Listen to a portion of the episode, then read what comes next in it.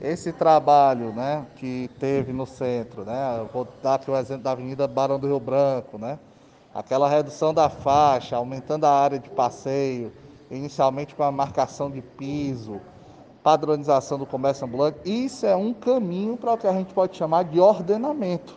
Né? Você tem lá um Estado formalizando, registrando, identificando os permissionários, veja só. Né?